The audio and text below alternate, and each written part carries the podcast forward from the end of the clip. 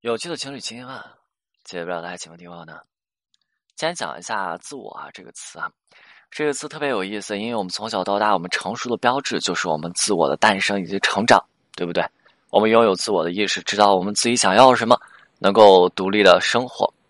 但是问题就来了哈，过犹不及。如果一个人过于自我，他们会忽视客观现实问题的，在人际相处的过程当中，他们只会感受自己的那些想法。不会考虑别人的。我们从小到大是存在一个适应社会的过程，那这个过程是为了让我们能够拥有一层社会属性，这样的属性让我们能够和别人恰如其分的相处，能够以同理心去对待别人。但是啊，你会发现那些过于自我的人，他们的理解能力一定是匮乏的，一定没有同理心的，就像小孩子一样，对吧？小孩子很多时候我们经常会见到哈，他们在家里已经有了一个柜子的变形金刚，但是当他们在商场看到的时候，还是想要，他们还是会问他们妈妈要，在这个时候，他们也不会去分场合考虑当下这种情况是否合适，所以当妈妈没有给他买的时候，他会干嘛？撒泼打滚，嚎啕大哭。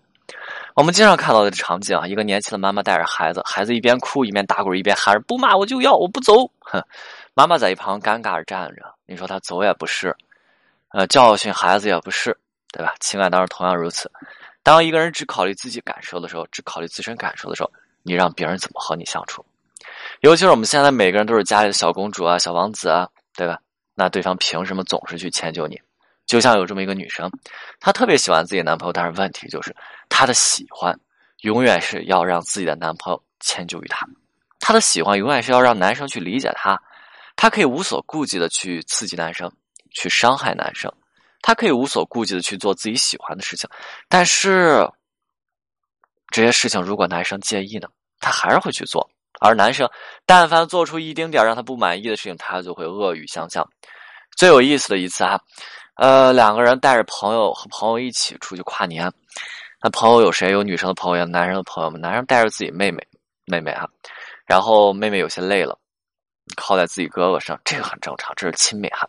女生就特别不舒服，看着特别不舒服，跟我说：“老老师，我也累，我也想靠着他，他都不知道来我身边。”当时我跟女生说，我就跟女生说：“我说那对方没有来你身边嘛？那你为什么没有去到对方身边呢？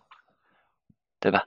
你反而你想要去靠着对方的时候，你必须要让对方来到你的身边。”女生回答说：“说我说他是我男朋友，不就应该如此吗？”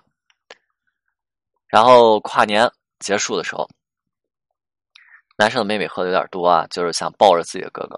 那女生冲过去，啪的一下把妹妹把人家妹妹给推开了。男生整个人就懵在那儿，你这啥情况？然后男生就听着女生去冲着他和自己的妹妹喊说：“够啦！一晚上我注意你妹很久了，你别人都是伏地魔，你你伏妹魔。”然后男生就跟女生说：“你正常点好吧？我我妹喝多了，你这什么情况？对吧？”那男生继续跟女生：“平常就。”我我那朋友，对吧？你对我朋友这样，我也就忍了。我我家人，我们还能怎么着？那男生说着，扶着自己妹妹走，打车回家了。然后女生就问我：“老师，我做错什么吗？”啊，一晚上的时间，他靠着我的时间都没有靠着他妹妹的时间多。啊，然后呢？